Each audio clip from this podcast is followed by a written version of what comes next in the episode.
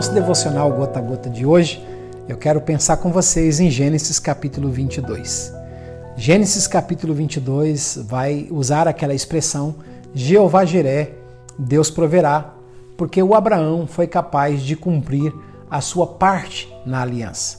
Você sabe que uma aliança, ela é um contrato em que ambas as partes precisam ser fiéis. Ambas as partes têm os seus direitos e também têm os seus deveres. Quando a gente pega a vida de Abraão e com o seu relacionamento com Deus, nós vamos perceber que Abraão é abençoado o tempo todo. Gênesis capítulo de número 12, Deus abençoa Abraão.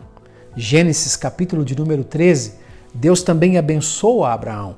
Gênesis 14, Deus abençoa Abraão através da vida de Melquisedeque.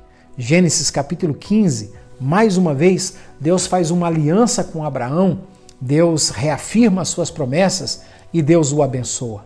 Gênesis capítulo 16, Deus teve muita misericórdia de Abraão, apesar daquele deslize com Agar, e Deus também o abençoa. Gênesis capítulo 17, ele aparece como Deus todo-poderoso, quando Abraão não podia fazer nada, e Deus o abençoa. Gênesis capítulo 18, mais uma vez, Deus abençoa Abraão e Deus abençoa Sara.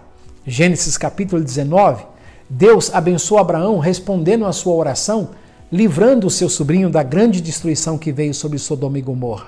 Gênesis capítulo 20, Deus abençoa Abraão, dando livramento para que Abimeleque não tome Sara como sua mulher e, e também escuta a oração de Abraão para abençoar aquelas pessoas todas. E Gênesis capítulo 21, Deus abençoa Abraão, fazendo com que Sara, na sua velhice, pudesse ficar grávida e conceber um filho, dando alegria para que Abraão pudesse sentir-se honrado vendo Deus cumprindo as suas promessas. Então, em todos esses capítulos, a gente vê Deus abençoando, Deus abençoando, Deus abençoando, Deus abençoando, Deus cumprindo as suas promessas. Agora, no capítulo 22 e no versículo 1, diz assim: Depois de todas essas coisas, de tudo isso, Deus colocou Abraão à prova.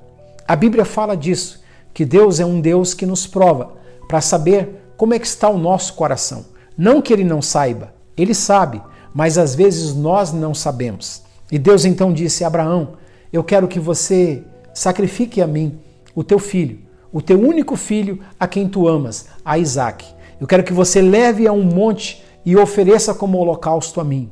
Abraão fica três dias de caminhada, levando seu filho sem ouvir nenhuma voz, esperando que Deus pudesse mudar de ideia durante esses três dias de caminhada até um dos montes de Moriá, aonde Deus haveria de mostrá-lo. Abraão está subindo com o seu filho aquela montanha, aquele morro, e o seu filho com a madeira, com o fogo, com o cutelo, diz: Pai, aqui está a madeira, aqui está o fogo para o holocausto, mas aonde é que está o cordeiro, onde é que está o sacrifício? E o Abraão disse: Filho, Deus proverá para si o holocausto.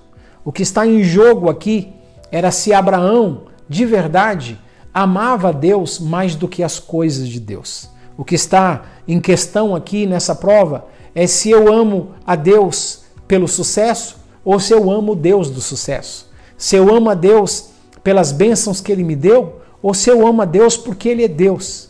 Se eu gosto de Deus pelas coisas que Ele me dá ou se eu posso ser fiel a Ele, mesmo que Ele não me dê absolutamente nada, cumprindo o que está em Abacuque capítulo 3, ainda que a figueira não floresça, não haja fruto na vide e não haja animal ou animais no curral, todavia eu me alegrarei no Senhor e exultarei no Deus da minha salvação. É isso que está em questão. Quando Abraão pega o seu filho, porque no seu filho estão as promessas, no seu filho está a grande nação, em Isaac está o futuro de Abraão, em Isaac está o seu grande nome, em Isaac está a bênção para todas as nações. Seria Abraão capaz de abrir mão de tudo isso para ficar com Deus?